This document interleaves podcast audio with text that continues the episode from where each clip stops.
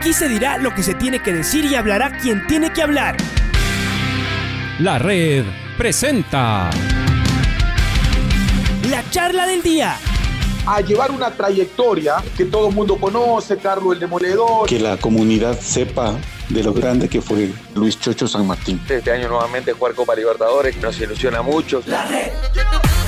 Los protagonistas lo dicen todo junto a los periodistas de la red. La camiseta más linda que me pude haber puesto en mi vida, ¿no? La camiseta de la selección. Los grandes clubes no priorizan competiciones, las disputan. En este año 2021 la selección se juega prácticamente su futuro. En donde estés y a la hora que tú quieras. Bienvenidos. Nos comunicamos vía teléfono. Se me venía a la mente tantas y tantas historias de Liga Deportiva Universitaria de aquella época. Hablo de los años 90. Si no me equivoco, el flaco estuvo en el año 93, 94 en Liga Deportiva Universitaria. Los años 90, esos años, esos años que nunca volverán. Qué linda época esa. Yo soy de los 90 también, mi querido Edison Arias. Gracias por atendernos. Cuéntenos un poquito qué ha sido de su vida. Sabemos que hoy está eh, trabajando en la prefectura de la provincia del Tunguragua. Pero, ¿qué pasó? Cuéntenos un poquito su historia futbolera. ¿Su, ¿Su, primer equipo fue Liga o antes estuvo en otro equipo? Buenos días, lo escuchamos acá en la red. Edison Arias, bienvenido. Hey, Pablito, ¿cómo estás? Muy buenos días. Eh, te agradezco mucho este, la oportunidad. La verdad es, eh, el vivir es recordar, es lo que estamos haciendo el día de hoy. Eh, sí te cuento, a ver, este, estuve en el equipo de, de Liga de Quito ya por el 91. Pero te cuento los inicios, lo hice en técnico universitario en el 86, eh, jugando 86, 87, 88 en técnico universitario, 89 en Macará. Este, de ahí pasé a, la Universidad Católica y para el año que queda campeón, pues eh, el equipo de Liga de Quito en 90 me, me contratan para la Copa Libertadores. Una bonita experiencia, la verdad que pasé cuatro años hermosos en el equipo de Liga este, más te cuento, estoy hablando de unos 10 años de, de fútbol profesional en el, en el Ecuador y súper contento de lo que se hizo, de lo que hice en cada uno de estos planteles, porque este, cada uno de ellos tiene su historia, ¿no? Entonces, yo creo que es motivante el saber de que aquí en la provincia de Tumuragua pasé por los dos equipos profesionales en ese entonces que había, porque no existía todavía el equipo de Mushuruna pero se me abrió las puertas por, eh, por, parte de técnico universitario a los 18 años. Eh, te cuento luego que pasé por Macará. Eh, fue, uno, fue, fue uno de los mejores equipos que tuvo el, el ídolo ambateño, haciendo una excelente campaña, quedando terceros en el, en el torneo, en el campeonato. Entonces yo creo que fueron nueve años, si más no me equivoco, pues exitosos. De ahí viajé, te cuento, viajé para Pablito, viajé para los Estados Unidos, me quedé en los Estados Unidos 12 años y regresé para acá, para el Ecuador. Entonces yo creo que eh, las expectativas mías mismo este, en, dentro de lo que fue el fútbol profesional fueron llenas de todo lo que lo que quise o los metas o los objetivos que me, me tracé había cumplido, inclusive por ahí por el 87, 88 este fui llamado a una preselección con Dusan Draskovic eh, haciendo ese ciclo que hacía antes, Dusan hacía el ciclo Costa, el ciclo Sierra, entonces, eh, bueno, tuve esa, esa grata experiencia también por ser parte de una preselección ecuatoriana. Entonces, feliz por lo que se hizo. Eh, Pablito, sí te cuento que hoy este, estoy trabajando ya ocho años en la prefectura de Tumuragua, de la misma manera en el área deportiva, tratando de, abrir espacios para la niñez, para la juventud, para los adolescentes, acá en la provincia de Tumuragua. Esa es más o menos de breves rasgos que te cuento la vida de, Edison Arias acá en la provincia de Tumuragua, Pablito. Exacto. Oiga, y hoy que usted eh, está con nosotros en la red, este, estaba acá revisando algunas eh, fotografías ¿no? De, del pasado y claro, lo veo con la camiseta del técnico universitario. Eh, veo ese equipo del Macará que usted menciona. En ese equipo del Macará, aquí lo estoy viendo al gran Milton Rodríguez. Lo estoy viendo también a el flaco Ángel Buenaño, que en paz descanse y también lo veo a Juan Carlos eh, Suárez y si no me equivoco veo en la parte de abajo al pollo al pollo al pollo Joari Mírez, ¿no? Y, le veo al Coco Aires también. También, sí. Sí, un equipo un, equipo este eh, Pablito te cuento un equipo súper súper bueno, estamos con el Mono Avalde de extranjeros, estamos con Seminario, estamos con eh, el Coco Aires, este, teníamos a Víctor Rodríguez en el arco, la más, más o menos la defensa, te cuento que, que por ahí jugábamos el flaco Buenaño en una punta, flaco en otra punta, Cacho Alviari, Juan Carlos Suárez y el Mono Valde, esa era más o menos la, la defensa que se manejaba. De ahí teníamos a Ricardo Porras, teníamos a, en la delantera, como te digo, al, peruano Seminario, teníamos a Teodoro Yaut, a Giovanni Mera, al Coco Ceballos, eh, gente de acá de la provincia de Tungurahua también, ambateños que existían en ese en ese equipo macareño. Yo creo que como te cuento, ese fue uno de los mejores equipos, porque en ese tiempo, este, Pablo, tú te recordarás que no existían premios eh, de, de, torneos internacionales, así que eres tercero, no solo el primero y el segundo iban a, a torneos internacionales. Hoy hay una facilidad increíble que hasta el octavo creo que un, un torneo internacional, entonces lamentablemente pues para esa época de nosotros no existía ese, ese, ese formato de campeonato, ¿no? Por eso yo sigo diciendo mi estimado Edison Arias, que antes se vivía el fútbol de otra manera, era más sí. apasionante. Por esto que está comentando, era durísimo llegar a un torneo internacional. Hoy, a medio gas, no, sin despeinarse, uno vaya a un torneo internacional. Oiga, le estoy viendo en el técnico universitario y le veo a, al arquero Adolfo Bolaños, le veo el que está abajo en esta foto que estoy describiendo a la gente que nos escucha, es Raúl Armando el Condorito Murillo. Claro, claro. Está, a ver, está, está, está la defensa más o menos, no sé si te acordarás de, oye, el Pato La Salvia, que también sí. es locutor en, en, en Gol TV. Sí. Está el Pato La Salvia, está Fabián eh, Burbano, está Ángel Mera, Edison Arias, está el eh, Nano Murillo, está eh, Delgado, el finadito Fausto Delgado, que también era un excelente número 5. Eh, ¿Qué más te cuento? Por ahí estaba el Conejo Muletales, por ahí está el Alcides de Oliveira, no sé si está en esa foto Alcides de Oliveira, está Eduardo Vaca. Claro. Está, um, sí, este es un equipo también, un equipo súper poderoso que teníamos en los 87, 88 más o menos de esa temporada. Qué duro que era el técnico universitario cuando visitaba la capital de la República, sacarle puntos, ganarle, era bien complicado el técnico. Yo me acuerdo de aquella época. Qué época también, ¿no? De los dos equipos ambateños, del Macará, del técnico universitario. Realmente no, pero era bien difícil el técnico universitario. Era lo que en esa época decíamos, era un hueso duro de roer el técnico. Acá en Quito, en el Atahualpa, jugaba como en casa, ¿no? Se va a acordar.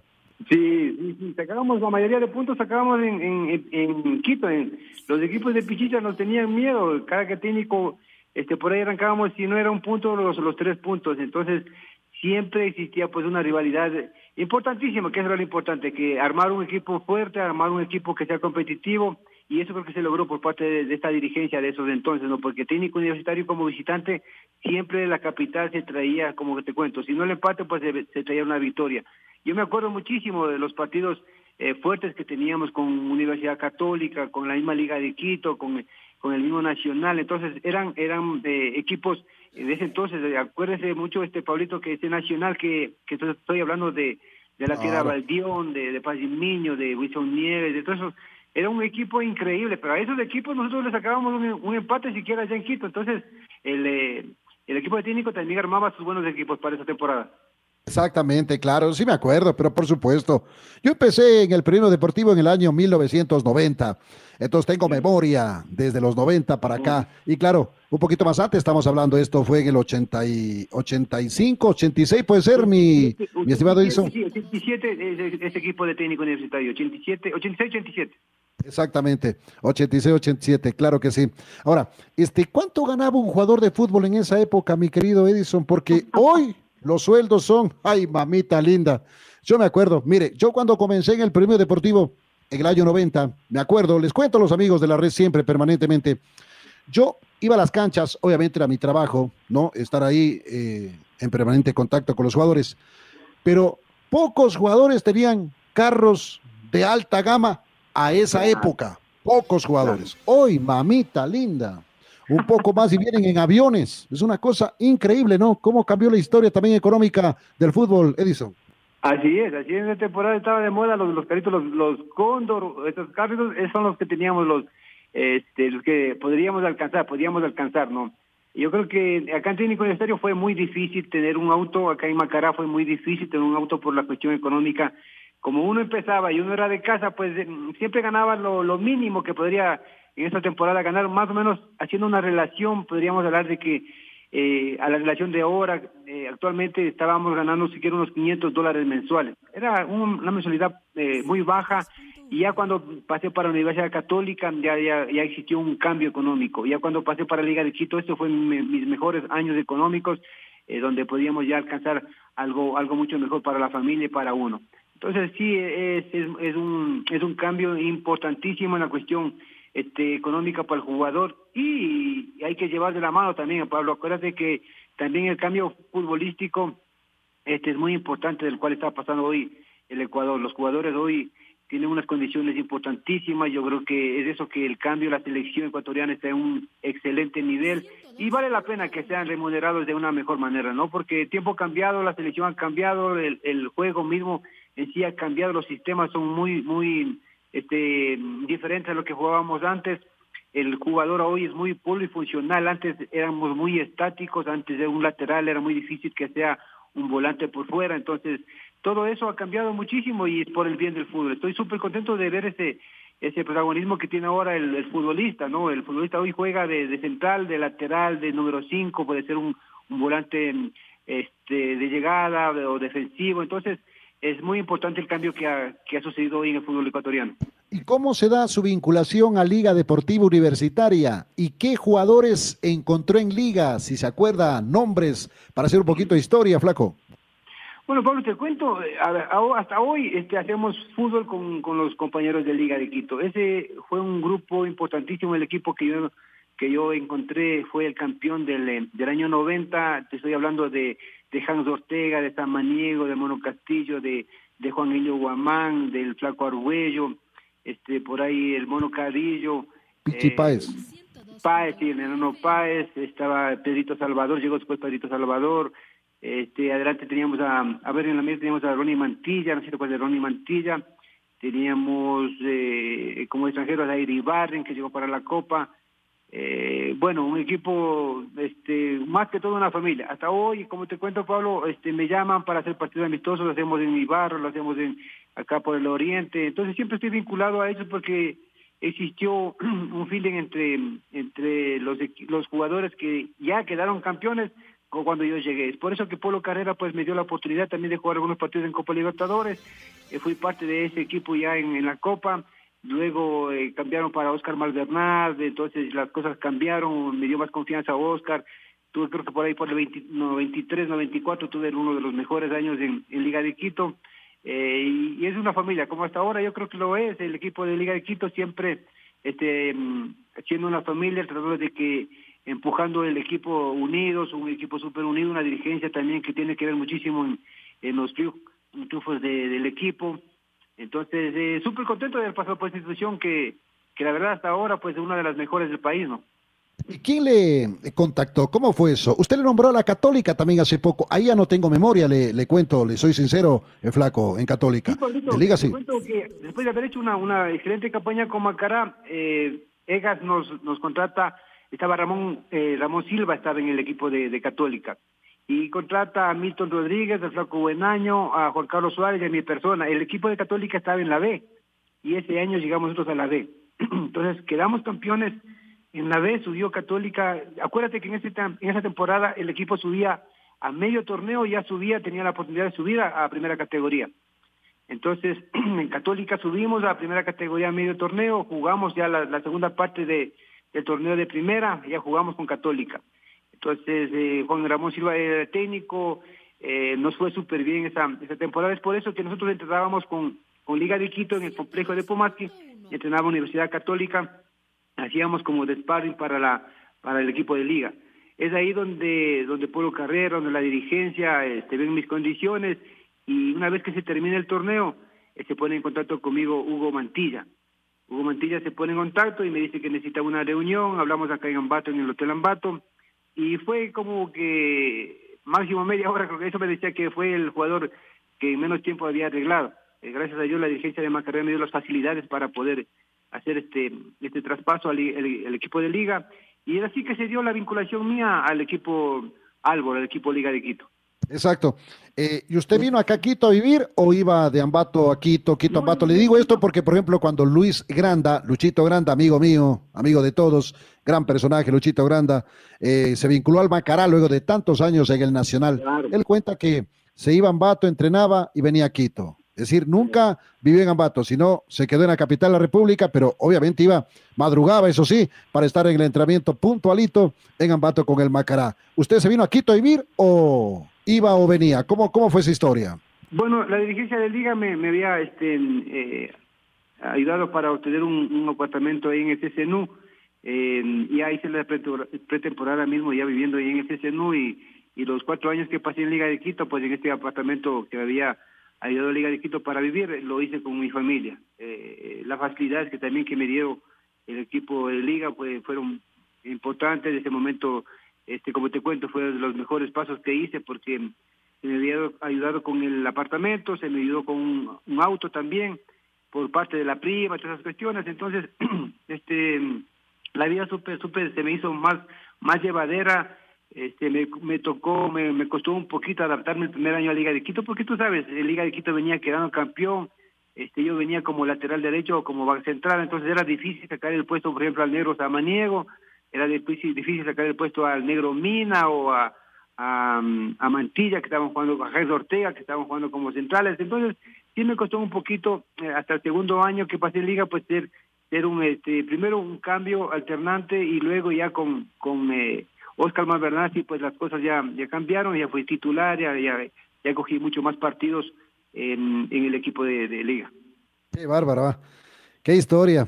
Oscar El Cacho Malvernaz, claro que también dirigió a Liga Deportiva Universitaria. Cuánta historia, ¿no? Y veo las fotografías acá, flaco, los uniformes de aquella época, nada que ver con el uniforme actual de, de los, de los clubes.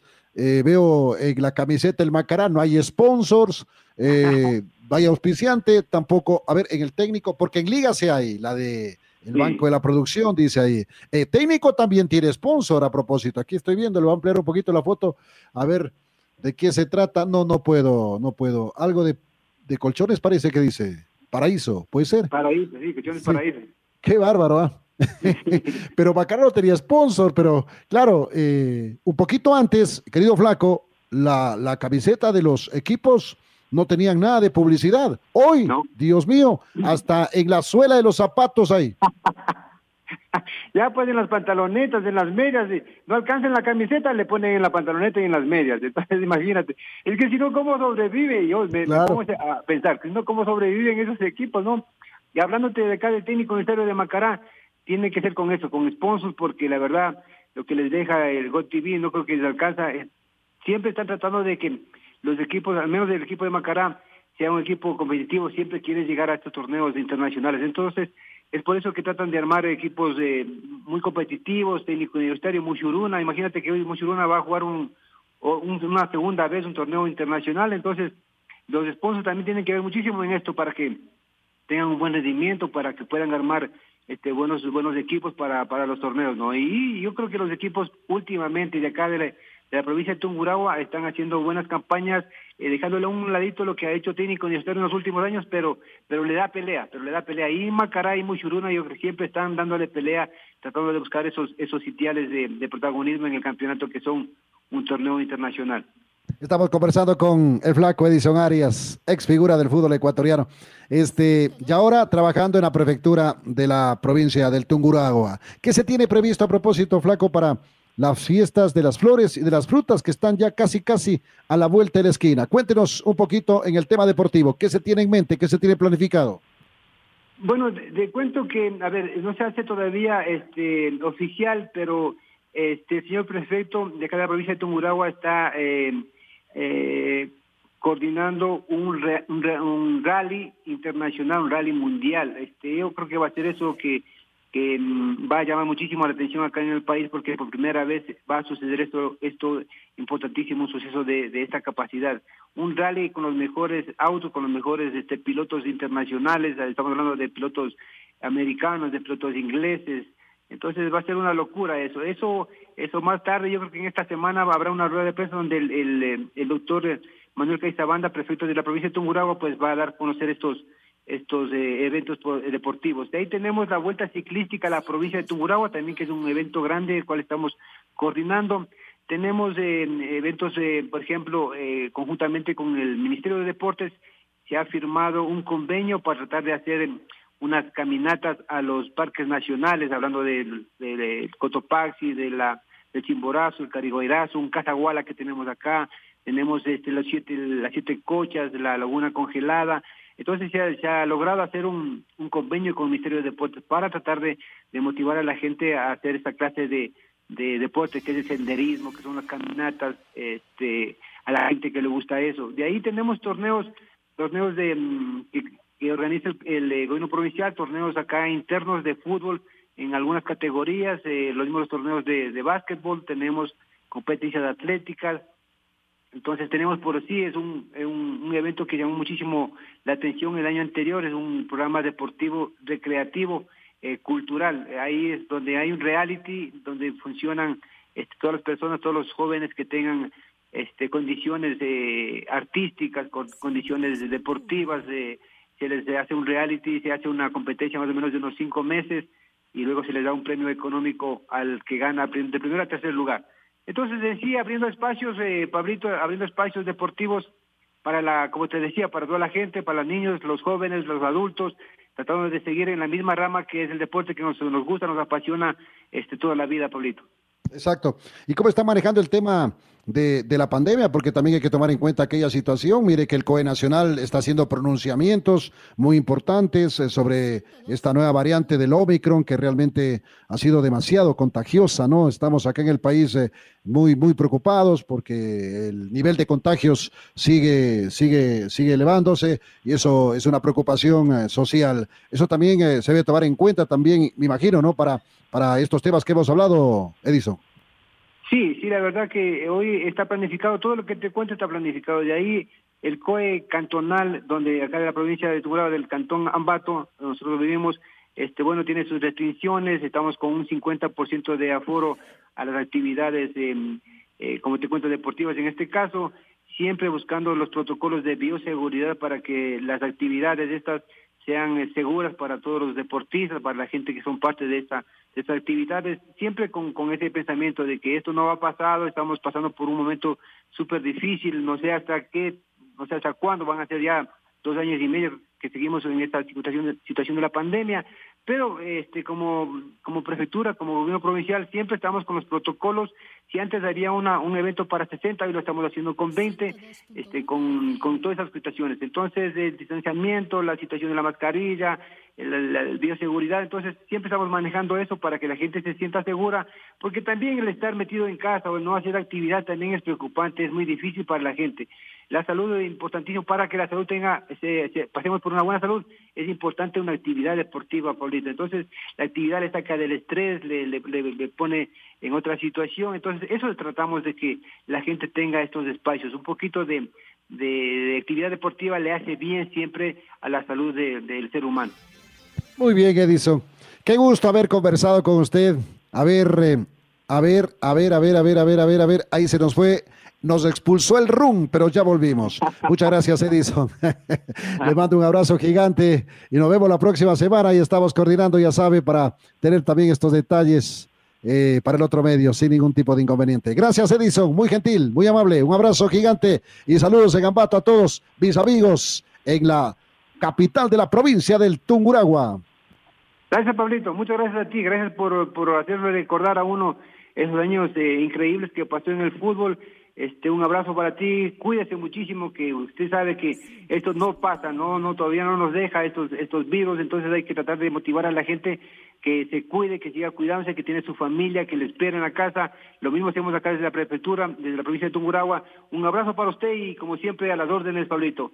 La red presentó la charla del día. Un espacio donde las anécdotas de actualidad deportiva se revelan junto a grandes personajes del deporte. Quédate conectado con nosotros en las redes de la red. Síguenos como arroba la red Ecuador y no te pierdas los detalles del deporte minuto a minuto. Escúchanos en vivo en TuneIn y en los 102.1 FM en Quito. ¡Te esperamos! La red.